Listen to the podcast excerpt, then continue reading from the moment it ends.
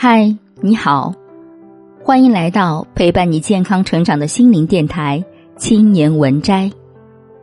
我是主播小丽，今天给大家分享的文章是《步道上的微光》。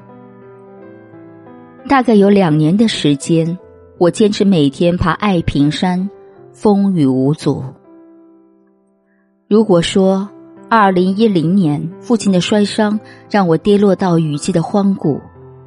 那么，二零一三年弟弟与祖母的先后离世，就是直接把我拽入不见天日的无底深渊。我像上了年岁的老朽，像裹在茧中的蚕蛹，拒绝一切快乐的聚会，常常独自莫名流泪，常常从噩梦中惊醒，常常在夜深人静时悲伤的不能自已。也是在那一年，像一条游向陌生水域的孤独鳗鱼，我从小镇考到城区学校当老师。我努力调整好状态，投入工作，让忙碌充实自己的生活，借此对抗悲伤、难过、抑郁。但是，我看到自己躯体和意志的分离，我想尽快改变，却做不到。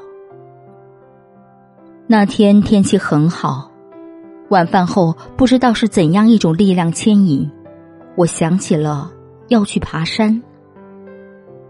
爱平山上的黄角步道就在小区南门对面。山上长满了高大的乔木和茂盛的灌木，还有一些果树、菜地和庄稼。急急石阶坚硬、冷峻、端正。不露声色的回应着我的足音。爬过一段笔直陡峭的石阶后，就是一个开阔的平台。继续往上爬，需要拐一个弯，往下走一段窄梯。一块长满油菜的开阔田地就在那段窄梯旁边，一大群萤火虫就在那片连天接地的开阔中繁星般闪耀。与步道两旁昏黄的路灯辉映着。萤火虫和别的小动物不同，它们发出的光能够把记忆照亮。童年蜂拥而至，在闪烁的繁星里游移飘忽。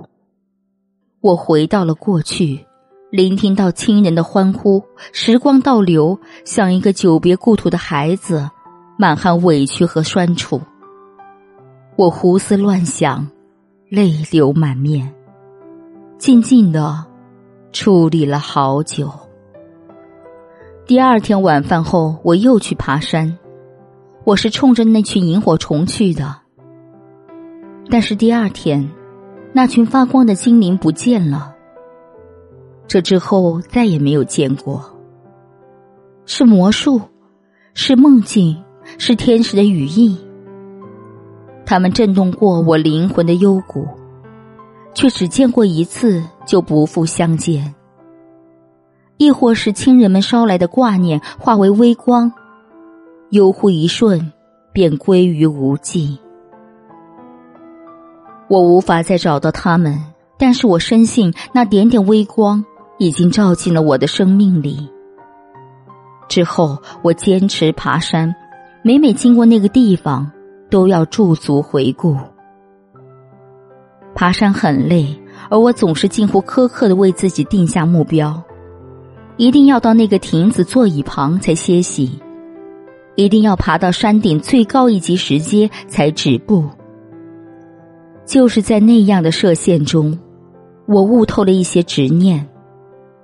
每个人都在自己的生命中孤独的攀爬。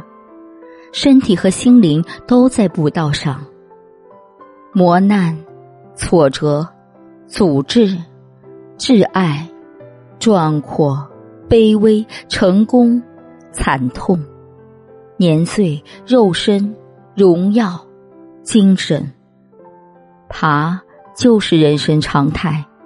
关键是个体能不能惊鸿一睹，发现属于自己的那束微光。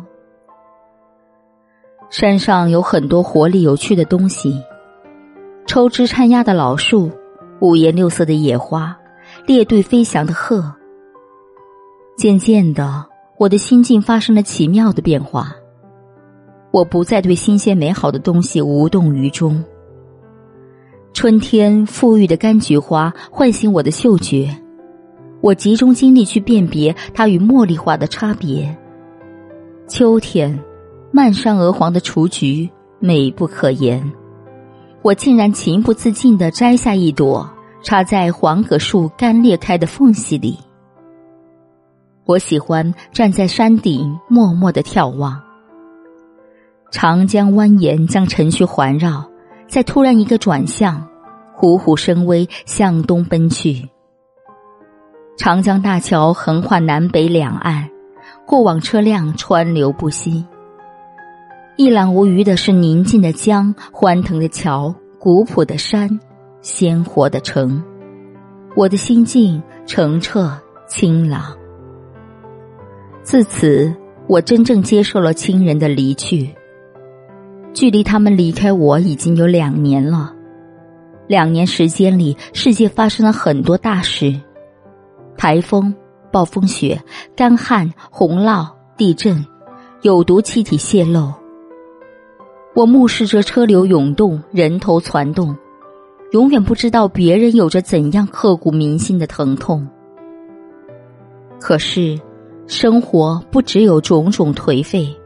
还有茶香、诗歌、日出、春暖花开、微风吹过时光等种种美好。所以车流依然涌动，人头依然攒动。所以生活与江河一样，历尽艰辛依然干干净净，生龙活虎。在那段难挨的日子里。正是爱平山以坚韧的、珍贵的本质充实着我。如果哪天我郁郁寡欢，那一定是我没有完成爬山计划。我知道，领我走出困境的是爱平山上萤火虫的光，更是我自身改变的欲望与勇于攀爬的决心。